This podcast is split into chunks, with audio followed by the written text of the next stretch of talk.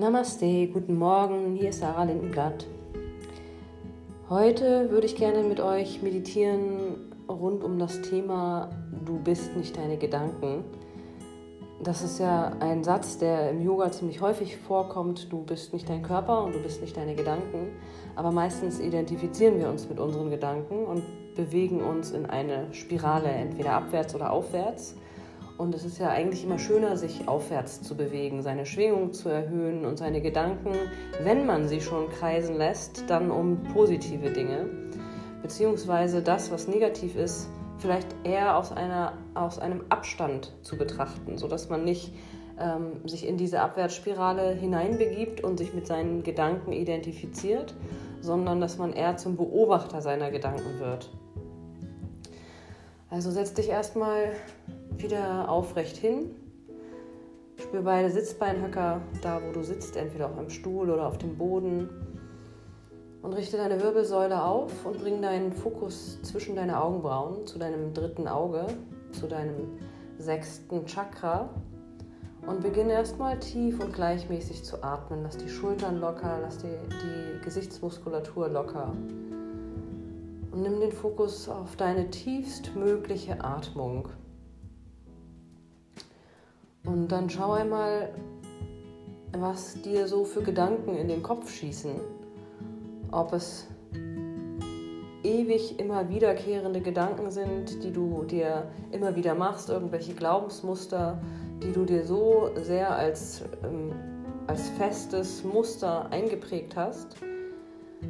Und dann stell dir vor, dass du so richtig diese Gedanken einmal in eine Form packst.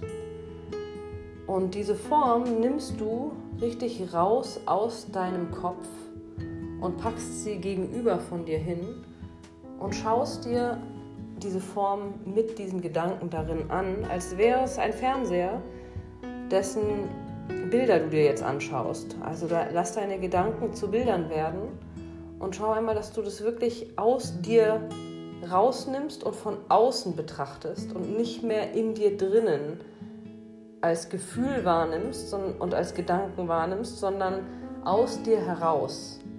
Und stell dir vor, dass du dich immer wieder komplett resetten kannst, leer machen kannst, wie ein unbeschriebenes Blatt Papier sein kannst und schauen kannst, welche Gedanken du aus dieser Form rausnimmst und wieder zu dir nimmst und vielleicht zu deinem eigenen machst.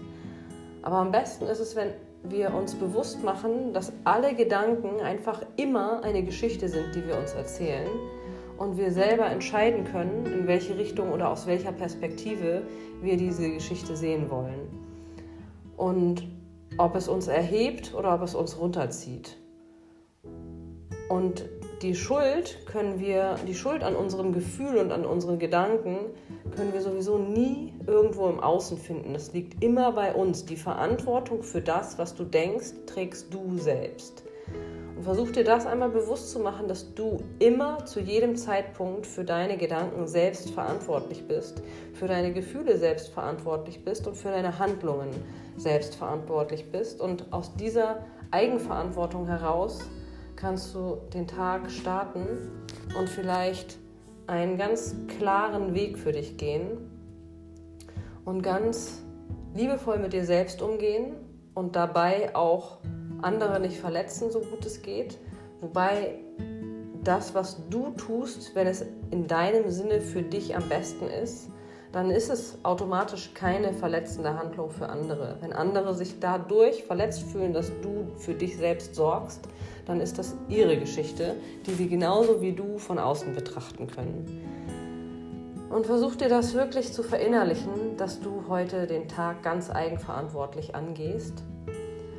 Atme nochmal tief durch die Nase ein und weit durch den Mund wieder aus. Namaste und einen schönen Tag.